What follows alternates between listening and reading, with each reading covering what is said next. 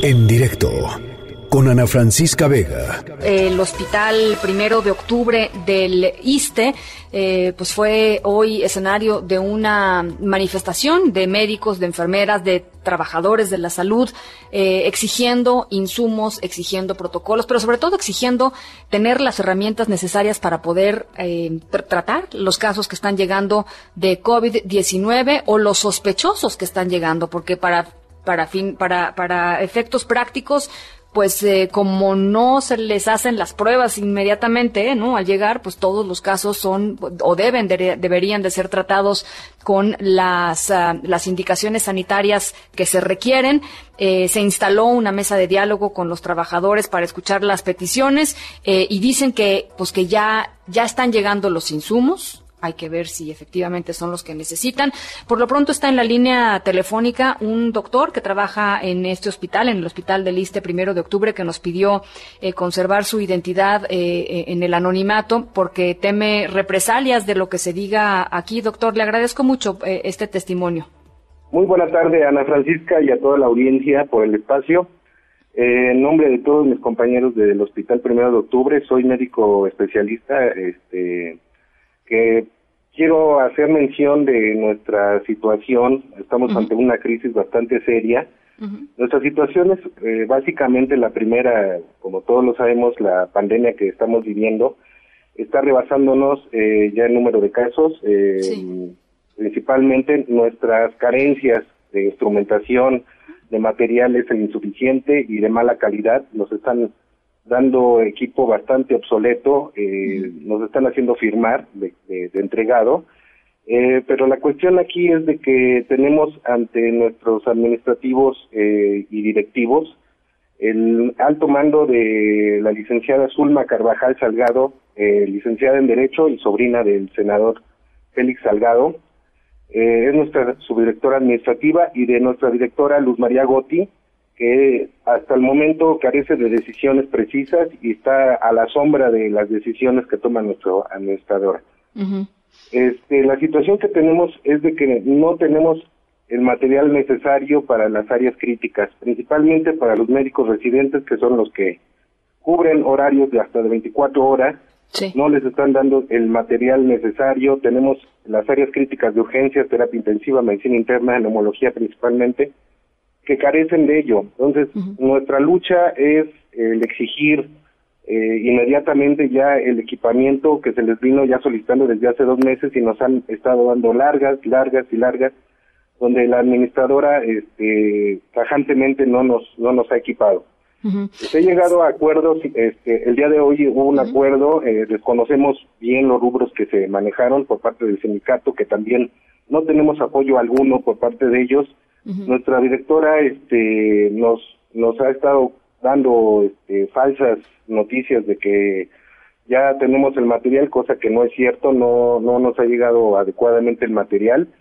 Este, nuestros médicos residentes que están al frente, pues son los soldados rasos que, que están atendiendo a todo caso sospechoso.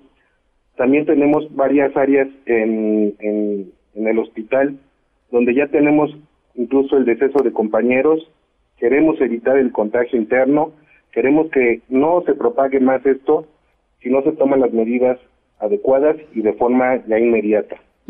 Doctor, siempre ha, siempre han existido eh, carencias o insuficiencias ahí en, el hospital, pero ahora se agudizan o, o, cómo, cómo, lo ve usted? Mire, eh, la pandemia fue el parteaguas para que esto saliera a la luz.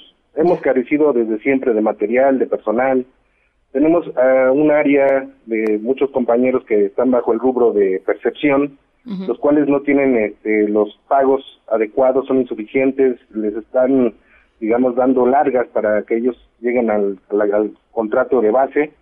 Ellos también están bastante expuestos a la atención de pacientes sospechosos. Estas carencias, digo, ya vienen siendo desde años, pero tuvo que pasar esto para que se diera la luz de que muchas instituciones estamos carentes de medios de instrumentación y principalmente de nuestros este, material de, trabajo.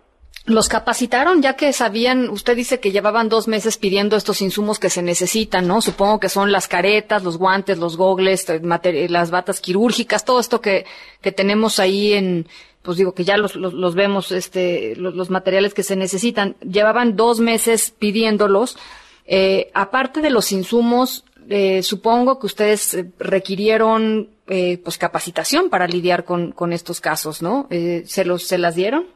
Claro que sí, hay, han, habido capacitaciones, pero continuamente no las cambian. Los manejos de la forma de atención desde que el paciente llega al área de urgencias, este, que se llama triage, hasta el paciente que llega a terapia o su deceso, ha, estado cambiando constantemente. Entonces, estamos bajo esa inconsistencia de normatividad del manejo adecuado, porque digo, continuamente nos los manejan y nos cambian todo, todo el el protocolo.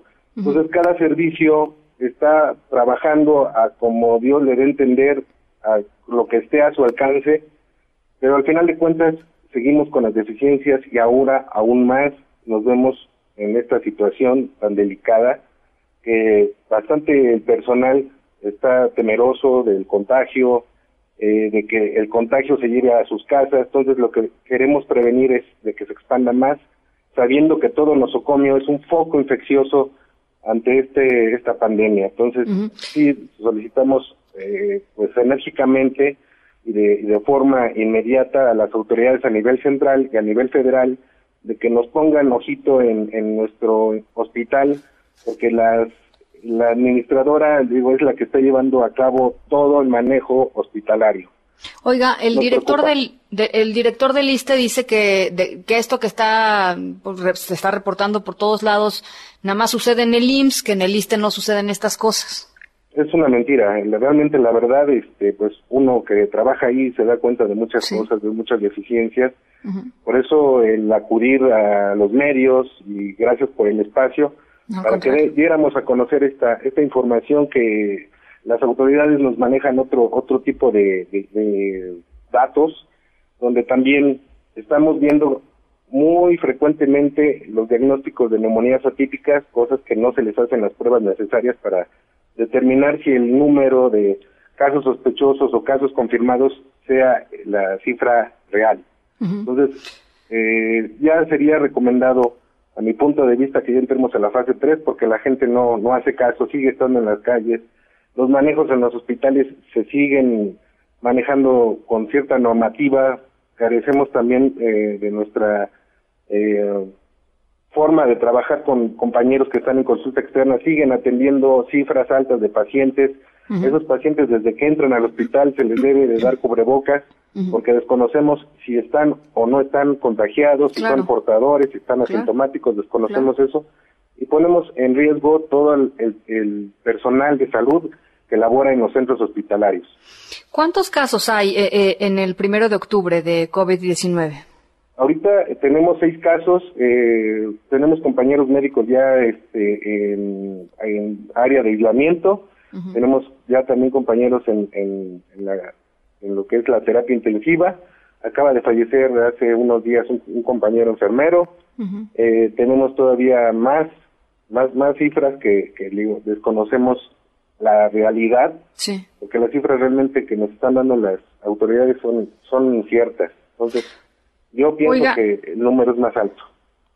Oiga, ¿y cuál, cuál, es el ánimo de todos los doctores, las enfermeras, los, los camilleros, la gente de, limpieza que está ahí trabajando, los, pues los que están sosteniendo al hospital? ¿Cuál es el ánimo de la gente? El ánimo es temor, miedo, incertidumbre de qué va a pasar les, digo, no se está negando la atención, el paciente llega y se le atiende como debe de ser, porque esa es nuestra labor.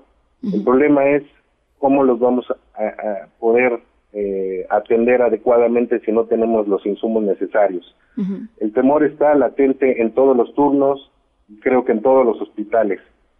Eh, sí tenemos cierta incertidumbre en qué va a pasar en los próximos días o semanas. Bueno, doctor, pues eh, yo, eh, por supuesto, dejo los micrófonos abiertos en el momento en el que se necesite. Estamos aquí para, para comunicar, eh, pues, esta, esta experiencia, este testimonio, Eh, creo que es importante que la gente lo escuche, creo que es importante que lo escuchen las autoridades y sobre todo, pues que les den las herramientas que ustedes necesitan para, para, para hacer su trabajo, para hacerlo con seguridad y para, y para servir, que es lo que, pues para, para eso están ustedes ahí, ¿no? Claro que sí. Para servir. es una, una hermosa profesión. Estamos adelante.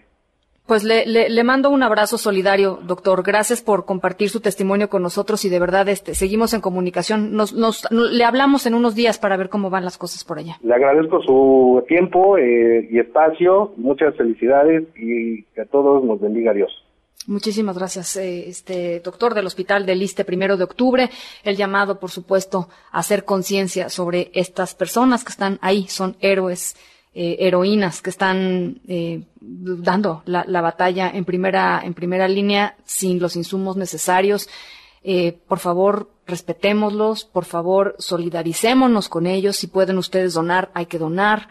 Eh, pero sobre todo, pues hacer lo que nos toca, que es quedarnos en casa y, y respetarlos y, y, tratarlos como lo que son, como, como verdaderos, como verdaderos héroes. En directo